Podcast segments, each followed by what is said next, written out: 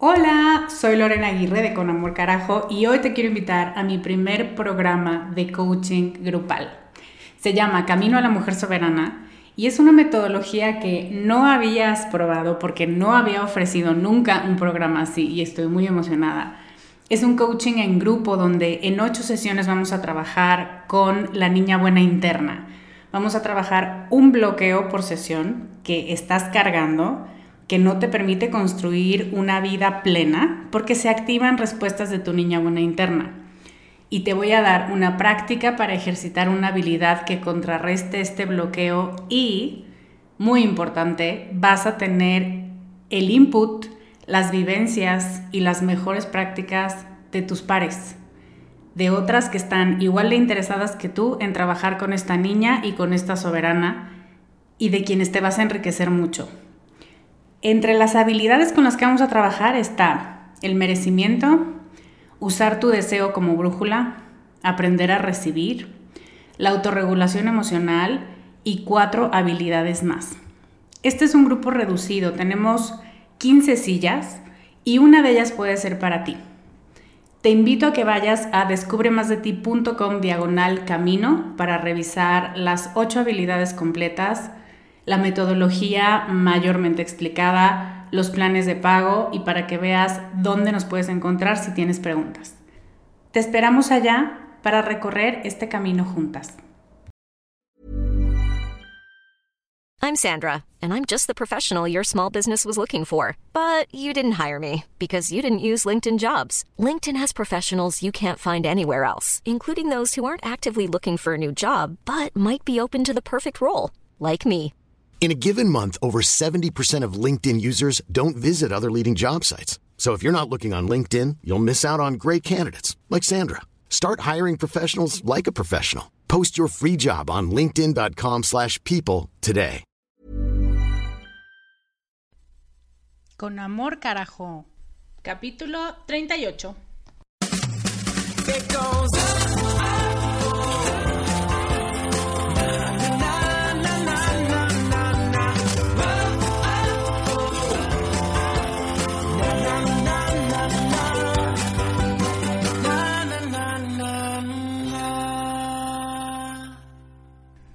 Hello, soy Lorena Aguirre, Life Coach y ya sé cómo se llaman mis flores. Muchas gracias a Beatriz que comentó en el podcast pasado que mi obsesión de flores actual se llama peonías. No sé si tengan otro nombre en México, por cierto. Pero muchísimas gracias Beatriz, me sacaste de la duda. Bienvenidas al capítulo 38 de Con Amor Carajo. Estoy muy contenta de estar aquí y estoy especialmente contenta porque hoy me acompaña una mujer maravillosa fuerte, tenaz, ingeniosa y sobre todo con un gran amor y una gran pasión por la vida. Es un honor para mí presentarte a Berta Aguilar. Ver y yo nos conocemos desde hace más de cuatro años, yo creo. Estábamos haciendo cuentas hace rato, pero yo creo que sí.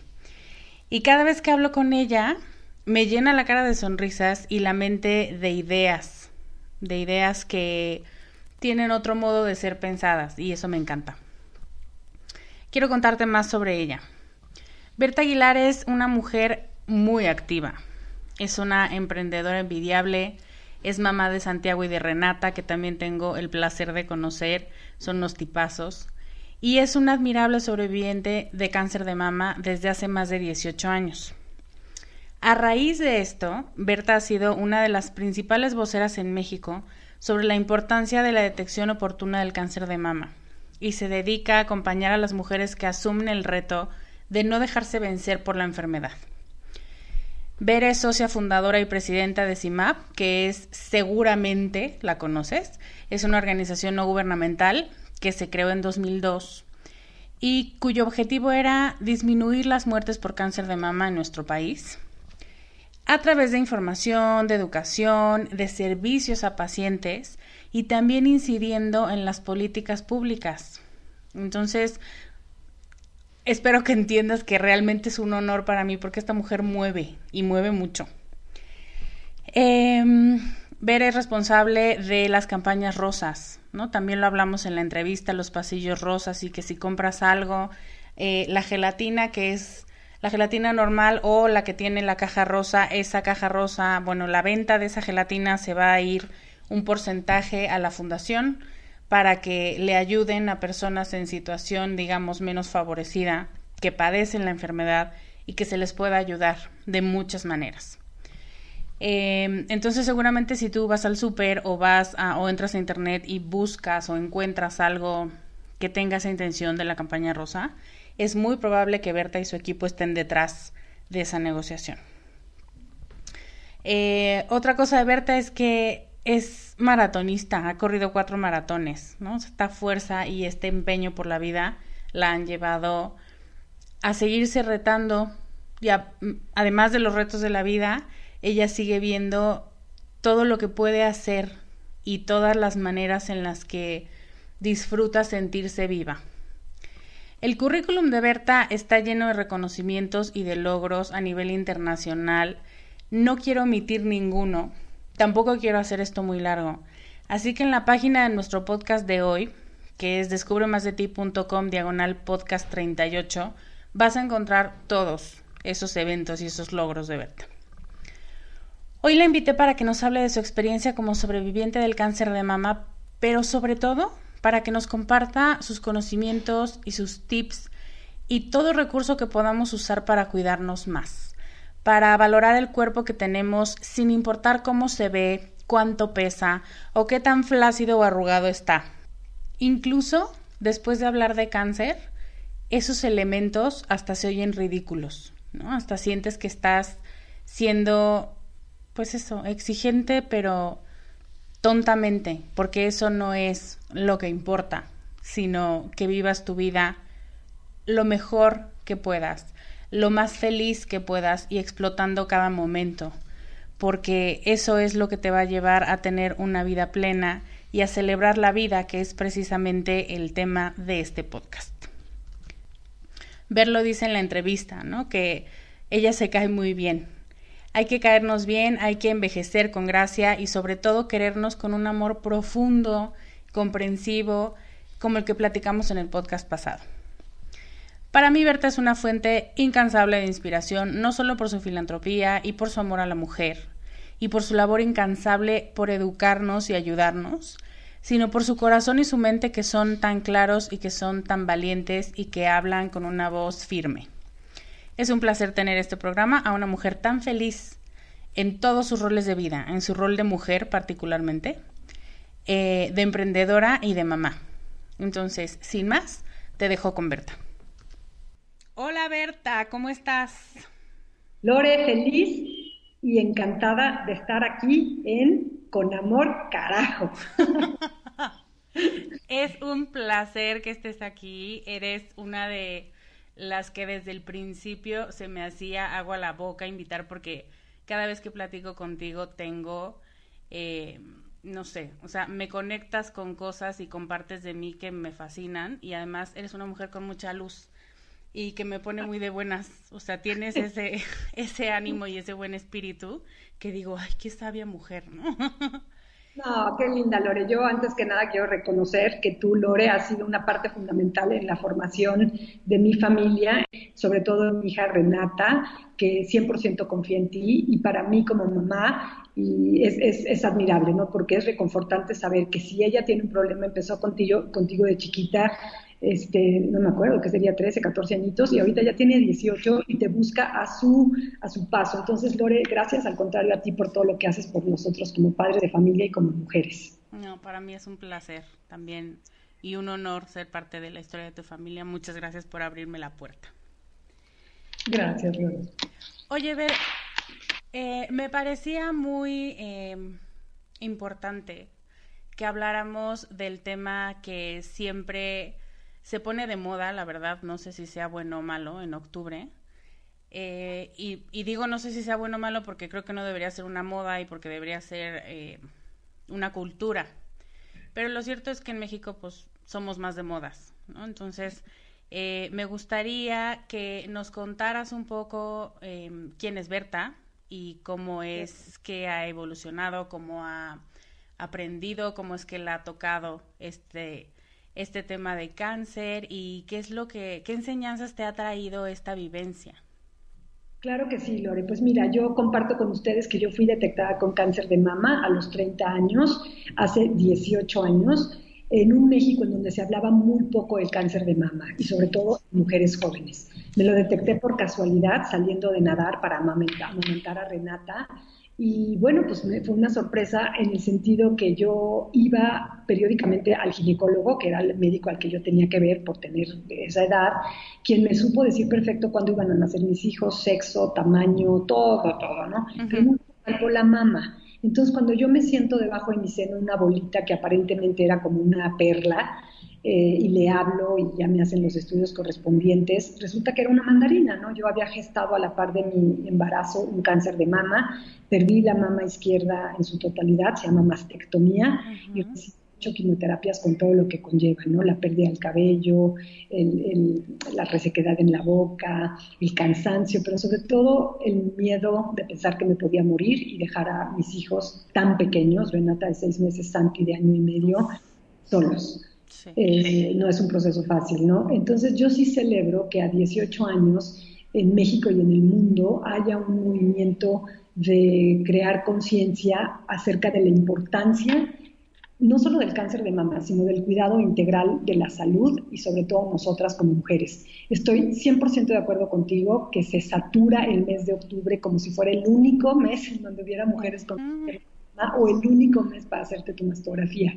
Debemos trabajar como sociedad civil en impulsar otros meses eh, para que sea un, recordatorio constante. De hecho, la autoexploración mensual se recomienda exactamente mes a mes. Ok, sí. Y yo te quiero reconocer porque les tengo que contar que cuando yo fui a visitar a ver a su oficina, por todos lados había productos rosas, ¿no? Entonces yo sé que tú has hecho un gran movimiento, o sea, dices, después de 18 años en México tenemos más cultura, sí, y tú has sido, desde mi punto de vista, una gran artífice de ese movimiento, ¿no? O sea, que para donde volteas, pues ya vas al súper, o sea, estos días fui al súper y ya hay un pasillo rosa. Exacto, fíjate que ahí, eso estuvo increíble, ¿no? Yo me acuerdo que en algún momento, este, no sé, vi a Renata, y hablo más de Renata Santi, era, era como que ya caminaba, no me imagino la pero me, acuerdo haberla visto un día en su cunita respirando, no la podía cargar por la operación.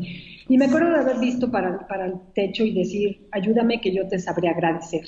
Y las cosas se, se, pusieron en el camino, este, construimos un movimiento en donde fuimos pioneras con lo que se llama cross marketing, que es lo que dices tú, de ponerle una marca a un producto y poder ayudar así a generar recursos para las mujeres más necesitadas. También fuimos las primeras en iluminar el Palacio de Bellas Artes, la Diana Cazadora, que hoy lo hace muy bien el gobierno, pero ya con otros fines e intereses, ¿no? Y entonces también fuimos las primeras con el Balón Rosa y toda esta competencia yo la celebro porque nos hace crecer como organizaciones buscando siempre estar a la vanguardia, eh, creando conciencia para las mujeres. También el señor Oscar Smith nos regaló una campaña increíble que se llama Favor de Tocar. Es un mensaje mm. claro, contundente, en unas t-shirts blancas, ¿no? Y Favor de Tocar representa todo lo que a ti y a mí no nos enseña cuando eres mucho más joven, Lore, pero esto de no tocarte, de no conocerte, a mí me parece que el cuerpo, sobre todo hoy que que, perdí el seno y que no me reconstruí por razones personales, ¿no? Que la verdad ya a estas alturas de la vida y del partido, creo yo que soy mucho más que eso y ya no lo necesito. Los brasieres de hoy están lindísimos. Pero bueno, volvamos al punto de que hay que enseñar a las nuevas generaciones que además menstruan desde muy jóvenes, que la autoexploración tiene que ser después de, de tu periodo menstrual, ver los senos, conocerlos, debe ser un proceso tan natural como la menstruación. Hacia eso debemos encaminar nuestros esfuerzos como sociedad para ser las primeras en detectar cualquier cambio y entonces sí acudir a nuestro médico. Sí, claro. Pero fíjate que ahora que lo mencionas, incluso el tema de la menstruación es, yo creo que no tan tabú como hace mucho tiempo, pero sí sigue generando como un, ay, a falta de una mejor palabra, como un asquito, ¿sabes? Entonces, creo que las adolescentes cada vez son pues mucho más feministas en este sentido, muy productivo y muy o sea, ¿cuál es tu problema? Yo no estoy diciendo nada porque tú babes, ¿no? O sea, es igual de humano y no me, parece que hagas caras. Estoy totalmente de acuerdo contigo. La diferencia entre mi hermano Pablo y yo, que no se podía ni siquiera, o sea, mi mamá tenía que tapar las toallas sanitarias con una bolsa. En cambio, Renata de Santi, pásame mi, estuche de Tampax, ¿no? Y, y, yo a la hora de la comida de repente le digo a Santiago, ¿no? Tranquilo que estamos menstruando, ¿no? de hecho, porque lucho por la equidad de género y no me gusta que nos consideren una hormona, ¿no? cuando estamos menstruando y luego en la menopausia y el caso es como si fuéramos una hormona y no mujer. Sí está terrible. Pero, lo cierto es que sí tenemos muchas y que de pronto sí, se descontrolan. Sí, y, saber eso es, es muy bueno. Claro, conocerte, ¿no? Es importante. Sí, claro. Oye, ver, cuéntanos algunos datos o mm, lo que a ti mejor te parezca, porque de pronto eh, los entrevistadores sentimos que sabemos todo el tema y la verdad es que no sabemos nada. Entonces tú, en tu terreno, en lo que tú sabes, datos, estadísticas, algo importante que tengamos que saber sobre, pues sí, sobre el cáncer de mama, sobre la prevención, sobre lo que a ti te parezca importante. Pues muchas gracias. Mira, el cáncer de mama, desde mi punto de vista, es una enfermedad multifactorial. ¿Esto qué quiere decir? Que tiene ciertos factores de riesgo que quizá debas estar este, pendiente, pero realmente eh, no hay todavía una respuesta a por qué da cáncer en general. Eh, algunos de los factores de riesgo son la obesidad, la vida sedentaria, la nuliparidad, o sea, no tener hijos, la menarca temprana, que es menstruar antes de los 10 años, los factores hereditarios, pueden ser algunos de los factores de riesgo, ¿no? Evidentemente, si, si, si, tú cuando te los estoy diciendo tienes tres o cuatro, o sea, si no estás haciendo ejercicio, pero además tienes sobrepeso, pero además estás fumando corazón alto. claro. Deberíamos de estar, hay cosas que no podemos controlar pero definitivamente podemos dejar de fumar, ¿no? Entonces, bueno, los factores de riesgo por un lado, porque lo, más importante es entender que se están muriendo 15 mexicanas al día de cáncer de mama, que siendo una enfermedad que detectada a tiempo eh, en mi experiencia creo que México es uno de los países que batalla mucho la gente por el miedo, ¿no? Somos, somos un país macho y mocho. Cañón. cañón, cañón. Entonces, macho es, ay, no, no te toques, qué barbaridad, no, hasta las mamás, ¿no? Como si te estuvieras tocando con placer. Y mocho porque, ay, qué barbaridad, ¿qué van a decir si mi hija se autoexplora? Pues creo que no, señoras, tenemos que aprender y como padres, ¿eh? aquí me parece que también el sector masculino debe ser fundamental para hablar de estos procesos y entonces estar pendiente del, del crecimiento de nuestras mamás es, este, del segundo paso sería, es, es como si te duele tantito la muela, pues no porque dejes de, de, hagas guaje o no mastiques de ese lado, si tienen que hacerte un endodoncia no te la van a hacer, te la van a hacer, te va a dar el triple. Entonces hay que ir con valor. El cáncer detectado a tiempo puede ser curable y emocionalmente es mucho más llevadero económicamente para todos. El otro punto que sí veo un poco más complicado es el sistema de salud tan fragmentado que tiene México. Pocos países se pintan solos, ¿no? Como para tener IMSS, ISTE, PMX, ¿no? Este, Seguro Popular, todo la vida y lo Entonces, la pobre paciente, pues no sabe a dónde tiene que acceder. Para esto yo sí los invito a que consulten eh, páginas de organizaciones serias en México para que puedan ustedes exigir sus derechos. Todavía estamos con algunos gaps, ¿no? como, la, como la, el estudio de la mastografía y el diagnóstico que te lo tienen que dar. Entonces, hablar de cáncer de mama en la Ciudad de México, digamos que es fácil. Salte un poquito, ¿no? Yo he trabajado cuatro años en Hidalgo, en, en por ejemplo, en donde no hay un centro oncológico y que una señora de una comunidad marginada pueda mapear el sistema de salud es un viacrucis. Claro. Pues esa es la, triste realidad de nuestro México. Sí. ¿Qué páginas podemos visitar que tienen esta información seria y que, que realmente no te van a confundir más? Porque creo que también una de las cosas que hacemos y que están pésimas es que googleamos, ¿no? ¿Qué pasa si tengo una bolita? Y entonces siempre, siempre, no sé si te pasa, acabas muerta. ¿no? O sea, puede ser un ligero escosor en el ojo o puedes tener pérdida total de la visión. Y tú, ay Dios mío. Entonces, o sea, ¿qué páginas podríamos tener presentes para decir, yo sé que de aquí va a salir información de calidad? Claro que sí, mira, una, eh, pueden consultar comesama.com, que es una coalición mexicana por la salud mamaria que organizamos agrupando a más de 23 organizaciones de la República Mexicana. En ella encontrarás, por ejemplo, Fundación Salvati, que nos habla de algunas de las consecuencias para las pacientes de cáncer de mama, como es el linfedema o puedes consultar Tómatelo a Pecho, que es una información también de la doctora Felicia Noll, súper puntual como economista, que es ella, una mujer brillante, la Asociación Mexicana de Lucha contra el Cáncer, donde está la señora Mayra Galindo, Grupo Reto, todas estas son organizaciones, la verdad, bastante serias y en comesama.com las puedes encontrar. El chiste es que tenemos que reforzar tres pasos muy sencillos. Autoexploración mensual a partir de los 20 años, eh, visita anual a tu médico para palpación clínica y finalmente la mastografía a partir de los 40. Recuerden que el cáncer de mama en México está dando en mujeres cada vez más jóvenes, sin embargo no tenemos eh, la economía para hacer estudios y saber por qué. Entonces, lo que sí podemos hacer es estar bien atentas con todo el respeto, ¿no? O sea, realmente cuando tú te pones protector solar porque vas a ir a la playa, no te pones en el brazo, me va a dar cáncer, me va a dar cáncer. Simplemente te pones una capa de algo que te va a proteger. Finalmente, conocer tus senos te va a ayudar muchísimo y, estar pendiente también de tu ginecólogo. Si el ginecólogo que estás visitando no hace la palpación clínica y como digo yo, solo se dedica al sur de nuestro cuerpo y el norte lo tiene totalmente olvidado. Pobre norte. ¿Eh? Pobre norte, digo. Pobre Norte, exactamente, porque tú ibas, hacían tu Papa Nicolau y todo eso, que es muy importante también estar pendiente del Papa Nicolau, de, todos estos síntomas de los cánceres de la mujer, el, cáncer de ovario, por ejemplo, todo eso. Pero la palpación clínica, muchos ginecólogos, en mi experiencia, no la estaban haciendo. Y es el médico que Lore normalmente consultamos tú o yo, ¿no? Como mujeres eh, jóvenes, no realmente vas a ir a dar con un oncólogo.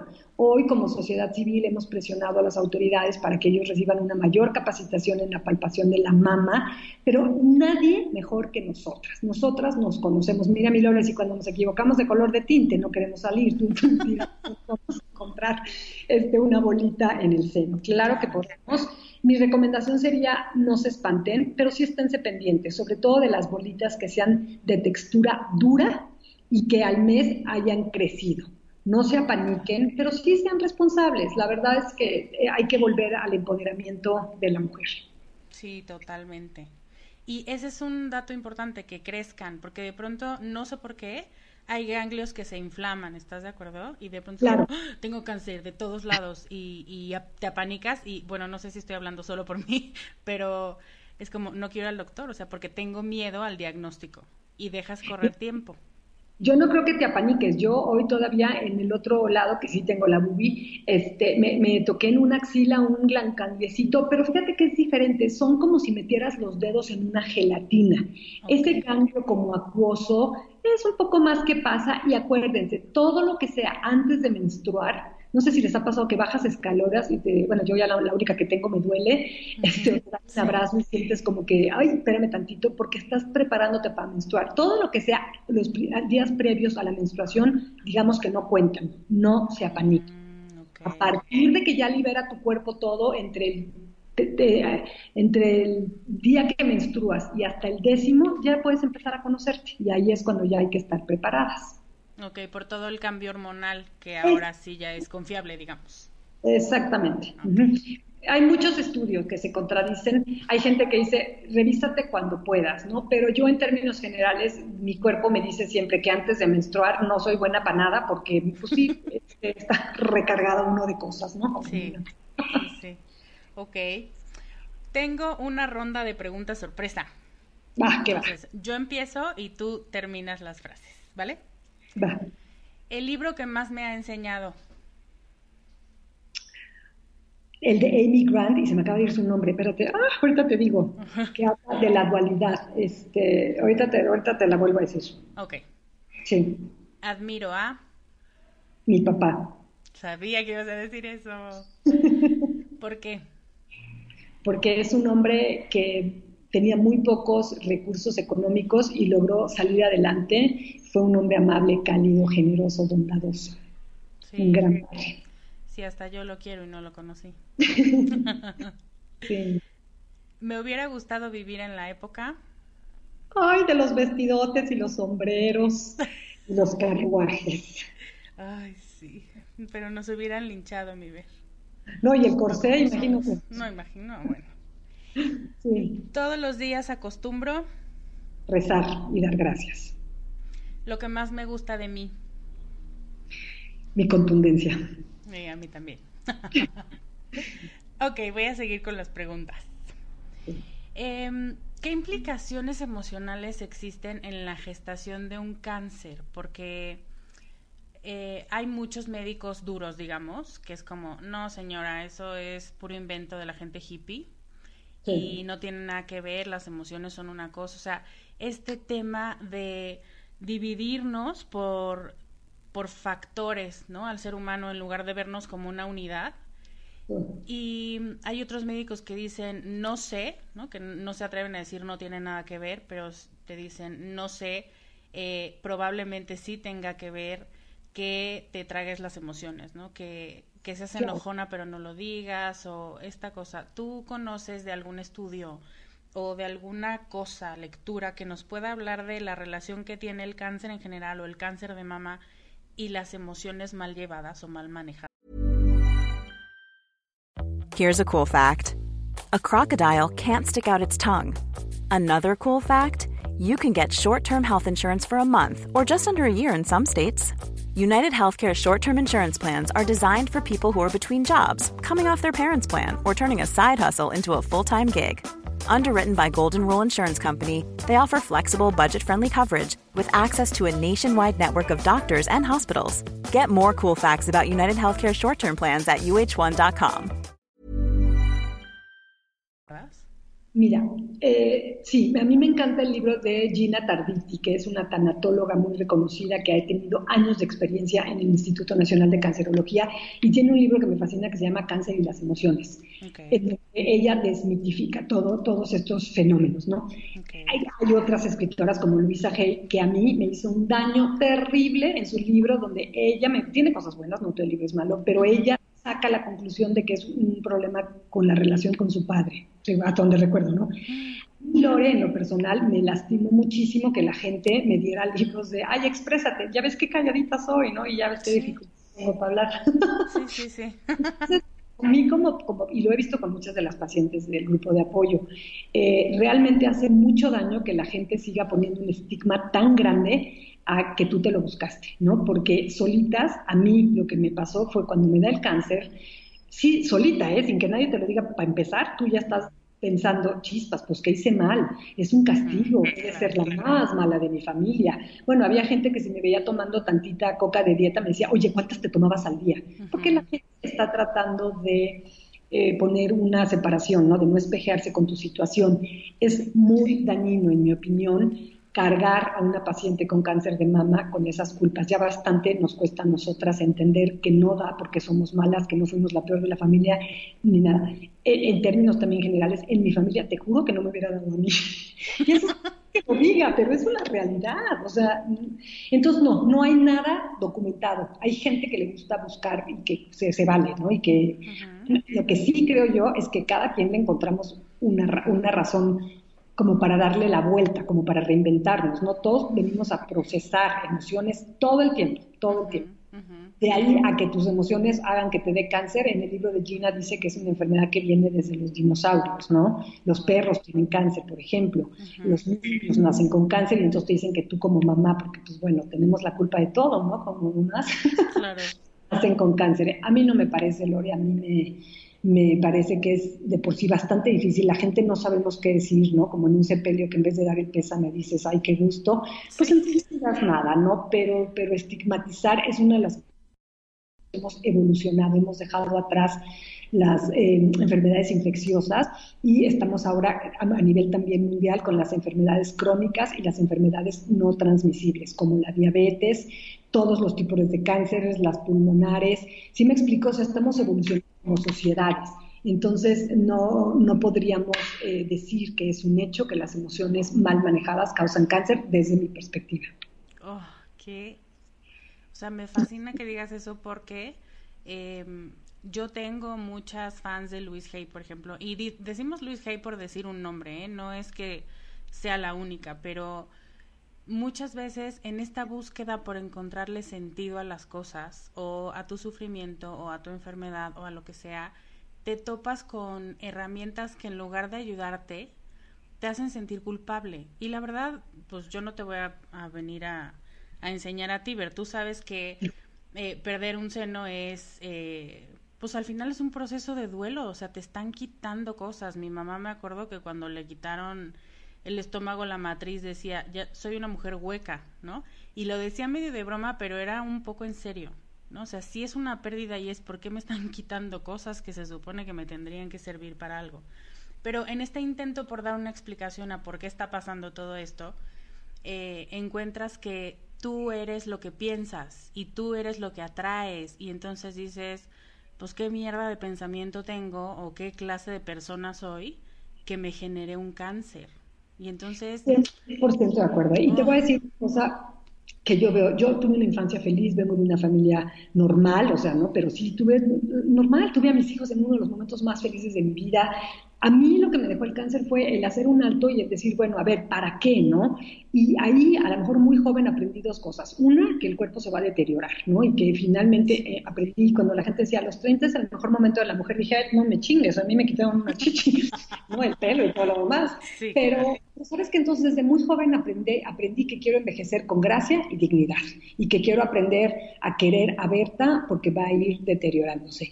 Pero también eso, decir, bueno, a ver, ¿y por qué no? ¿Y por qué les Berta que no le iba a dar cáncer de mama a los 30 años? Más bien, ¿para qué me dio? Hoy sé que he creado un movimiento junto con el apoyo de muchísima gente que ha ayudado a muchas pacientes.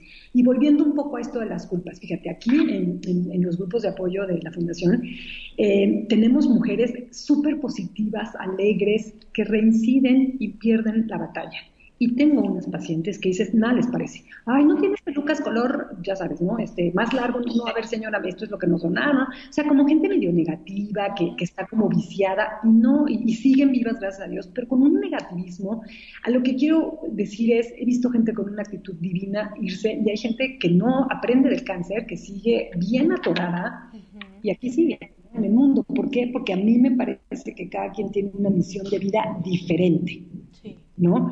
Y este y, al final es eso, ¿no? No es el miedo, porque miedo hay mucho, es qué haces con ese miedo. Realmente ahí sí más bien hay que trabajar, pero toda la vida, ¿eh? las emociones en cualquier faceta de tu vida, en cualquier faceta hay que saber por qué está uno triste o enojado o preocupado o dolido. A mí es lo, lo que me ha dejado. Sí, yo estoy totalmente de acuerdo. Al final es una llamada de atención y tú decides si respondes o si, o si sigues pensando que no era para ti. Exacto. Ay, qué interesante respuesta.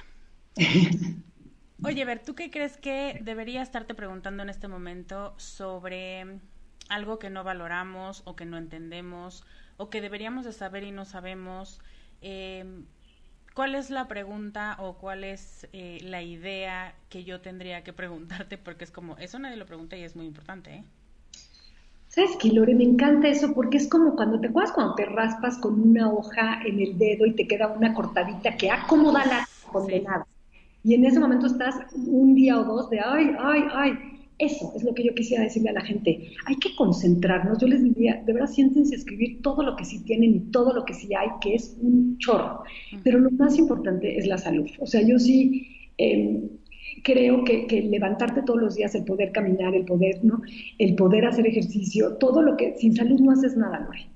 Y el problema que estamos enfrentando hoy es que estamos culpando a todo, ¿no? Al tráfico, a la contaminación, a los políticos de la situación. Y nadie está haciéndose cargo de asumir su responsabilidad. Hay cinco cosas que yo creo que toda la gente sí podemos hacer. La primera, ya la dije, es no fumar. Con eso estás del otro lado de muchísimas enfermedades. La segunda es comer frutas y verduras, de verdad, mínimo cinco. Y dejar atrás todo lo que es los refrescos y los jugos, solo agua sola. Hacer por lo menos cinco veces a la semana ejercicio que eleve tu ritmo cardíaco, por lo menos 30, 35 minutos visitar un médico una vez al año no es tanto y ser feliz. encanta porque las mujeres somos como muy buenas mamás o, muy buenas profesionistas y traemos el corte de pelo ideal y ya sabes, lo lacio y el fit o el no fit. y vemos por toda la familia, pero no somos capaces de hacernos mamastografía. Ese sería el punto, ¿no? Que no te olvides de ti. Si tú estás bien, todo el mundo va a estar bien en tu familia o si eres mujer soltera, no importa tu, tu, tu entorno. Claro, todo lo que tocas. Es que si tú no estás bien, ¿cómo, ¿de dónde vas a sacar para darle a los demás? Y finalmente también me, remitiste a un punto, ¿no? Yo perdí el seno, yo nací completa y, hace rato hablabas del cáncer. El cáncer para mí es una enfermedad muy dura, ¿no? Es una enfermedad que atenta contra tu autoestima una y otra vez, por la noticia, por la pérdida de la mama, la caída del cabello, la resequedad, en todos sentidos, ¿no? Imagínate, no puedes ni llorar, yo no lloraba lágrimas porque resulta que estás toda reseca, entonces sollozas. Y era un poco, no es el cáncer, es qué más me vas a, pasar o a quitar. Y cuando finalmente en aquel entonces me, ofrecen la reconstrucción mamaria, yo aquí también quiero hacer un punto.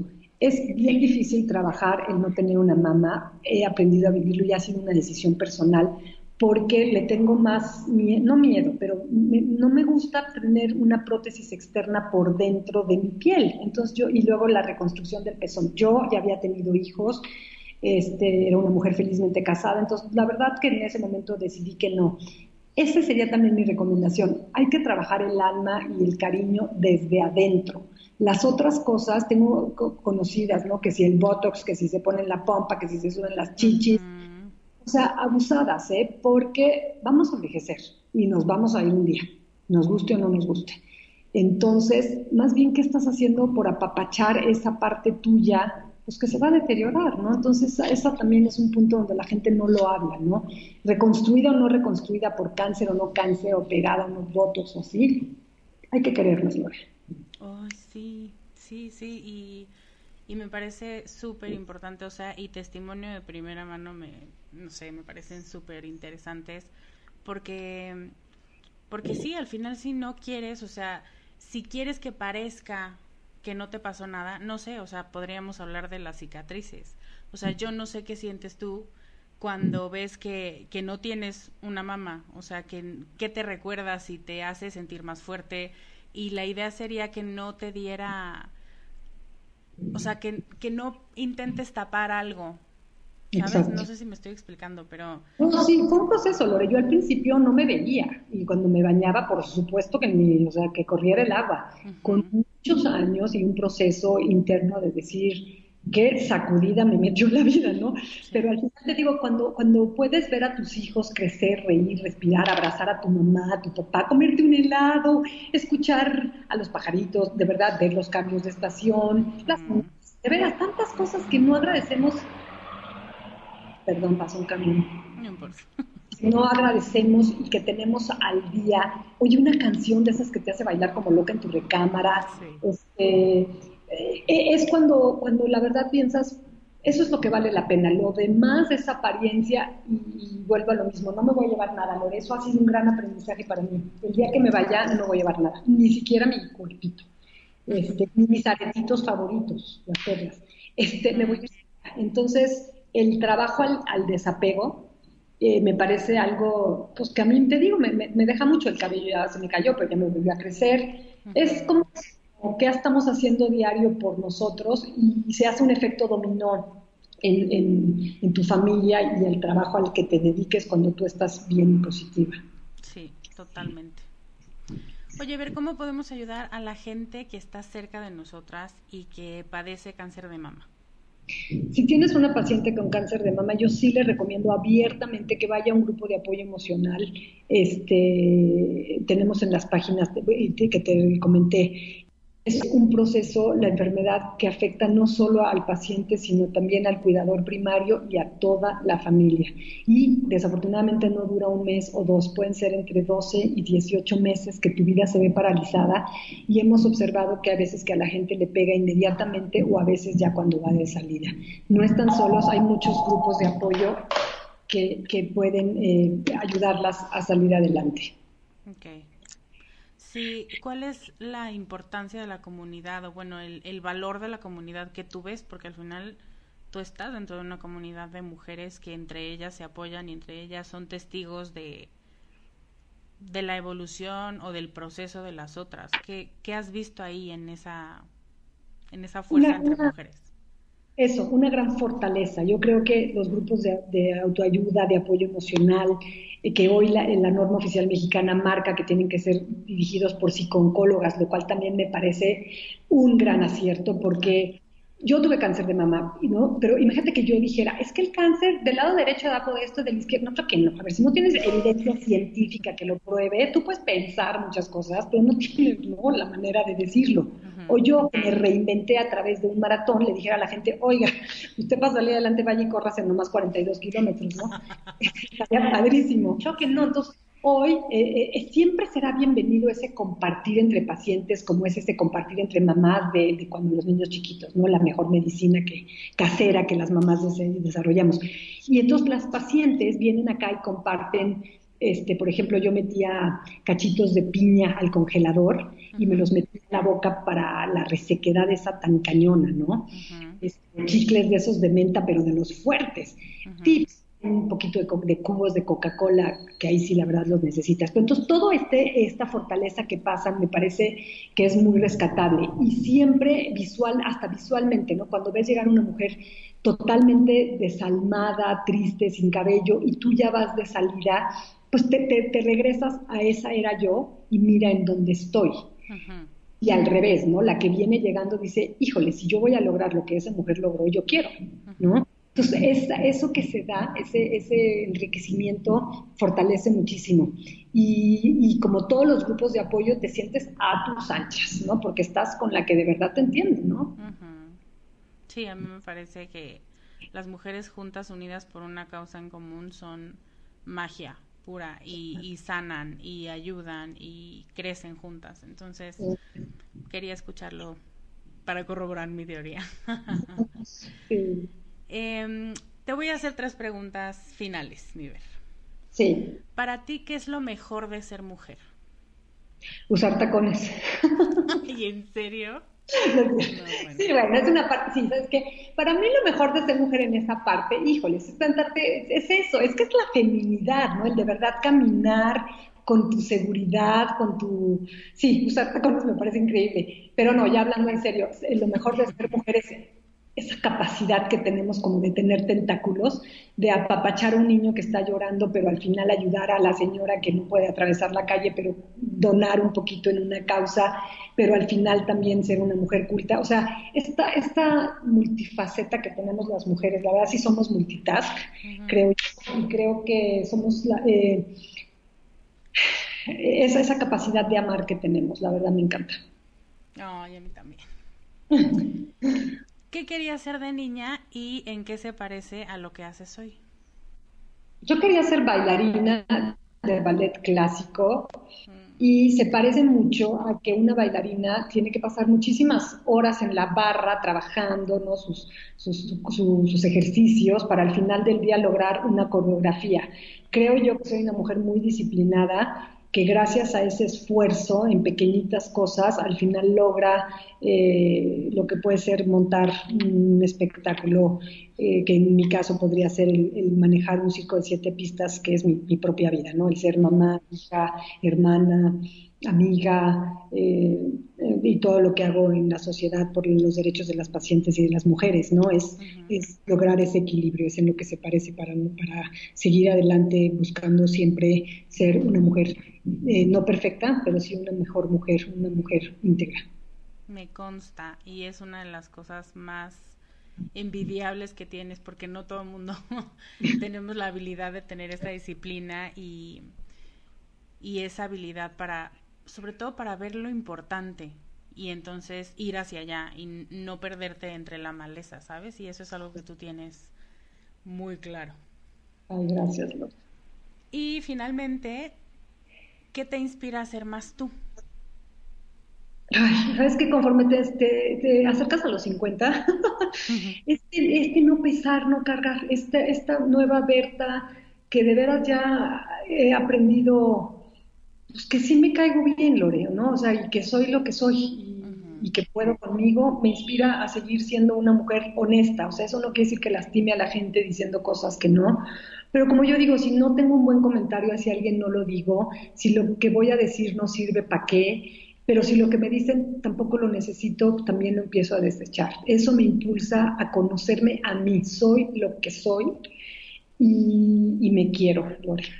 Ay, que me, me da tanto gusto. O sea, yo creo que un gatito sonríe cada vez que una mujer dice me quiero más y, y me disfruto y me gusto así, porque no estamos diciendo eh, soy perfecta o ya he trabajado tanto que puedo decir que puedo bajar la guardia, sino es como, no, tengo todo lo que tengo y me faltan muchas cosas, pero aún así me caigo muy bien, o sea, voy a estar conmigo toda mi vida y por lo que va, nos vamos a llevar muy bien en el futuro, ¿no? y así te escucho y me da muchísimo gusto.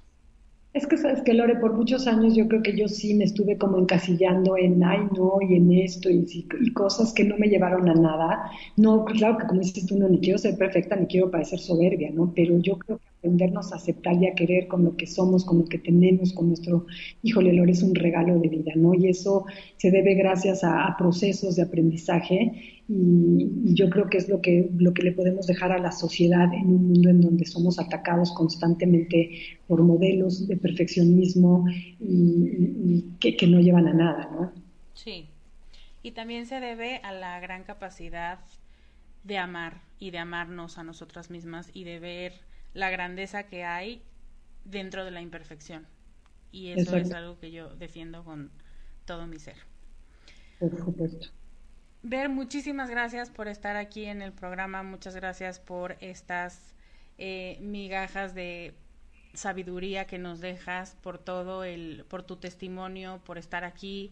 Eh, es un placer, como siempre, hablar contigo y finalmente logré que estuvieras como invitada en este podcast. Mil gracias. Gracias a ti, Lore, por todo lo que haces por la sociedad, por las mujeres y muchas felicidades por este gran espacio que tienes. Mil gracias, Ver. Que tengas muy buen día y no será la última vez que hablamos aquí. Claro que sí, gracias, Lore. Te mando un beso. Igual. Ahí la tienes. Espero que para ti haya sido tan interesante y tan inspirador como para mí escuchar a una mujer que no solo es sobreviviente del cáncer, que de hecho no se presenta como hola soy sobreviviente del cáncer, sino que es mucho más. Se levantó por encima de ese cáncer y fue cada vez a conquistar más y más metas personales y metas profesionales y es por eso que es una de las mujeres que más admiro. Por favor, Ver y yo te pedimos que hagas tu revisión mensual. Ella ya lo mencionó. Debería ser un estilo de vida. Yo te invito a que le pongas pausa a este audio y lo hagas ahorita. Si no tienes idea cómo se hace la exploración o cuál es la técnica correcta, googlealo. Estamos en la etapa del mundo en la que no puedes decir que no sabes cómo se hace porque pones la pregunta tal cual y aparece. Entonces, hazlo en este momento. Y si no puedes porque estás ocupada, estás en la oficina, estás eh, haciendo algo que no puede posponerse por cinco minutos, em, saca tu teléfono y pon un recordatorio pon un recordatorio que empiece hoy. Hay que considerar lo que dijo Berta, ¿no? Que estés 10 días después de la menstruación o entre... Sí, eso dijo, 10 días después de la menstruación. Y entonces te hagas ese estudio, autoestudio, durante todos los meses. Pon ese recordatorio. No te cuesta nada y vale cada segundo de tu tiempo y cada gramo de esfuerzo que le pongas a estar bien. Tocarte, cuidarte, y estar al pendiente de ti en todas tus células, nunca mejor dicho, es también invertir en ti, es también autocuidado y es también estar bien para los demás. Ahora nos gustaría saber si tú también eres sobreviviente del cáncer o si conoces a alguien que lo sea y nos gustaría que nos contaras la historia, que nos contaras tu mejor consejo para quien está viviendo ese proceso, ya sea en primera persona o ya sea como acompañante, que también Vera habló de los acompañantes y de la familia y de la gente que tiene a su lado a una persona enferma. Entonces, espero que este capítulo te haya dejado enseñanzas, que te haya dejado pensando y que te haya dado ganas de seguir poniendo atención a la parte norte y a la parte sur de ti. Tus comentarios, tus consejos y tus historias las puedes escribir en descubremasdeti.com diagonal podcast 38, en comunidad Descubre en Facebook o en la página de Descubre, Educación Emocional Descubre. Muchas gracias por escucharme, por escucharnos. Te mando un abrazo muy grande y te deseo un excelente fin de semana. Yo soy Lorena Aguirre y te veo la próxima semana con más consejos para ser más tú. Bye. Escuchar el podcast de Descubre en descubremasdeti.com.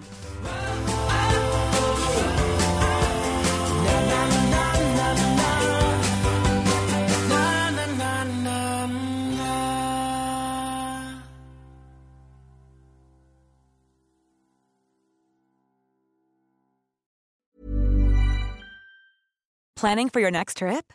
Elevate your travel style with Quince. Quince has all the jet setting essentials you'll want for your next getaway, like European linen, premium luggage options, buttery soft Italian leather bags, and so much more. And is all priced at 50 to 80% less than similar brands.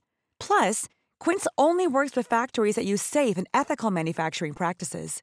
Pack your bags with high-quality essentials you'll be wearing for vacations to come with Quince. Go to quince.com/pack for free shipping and 365-day returns.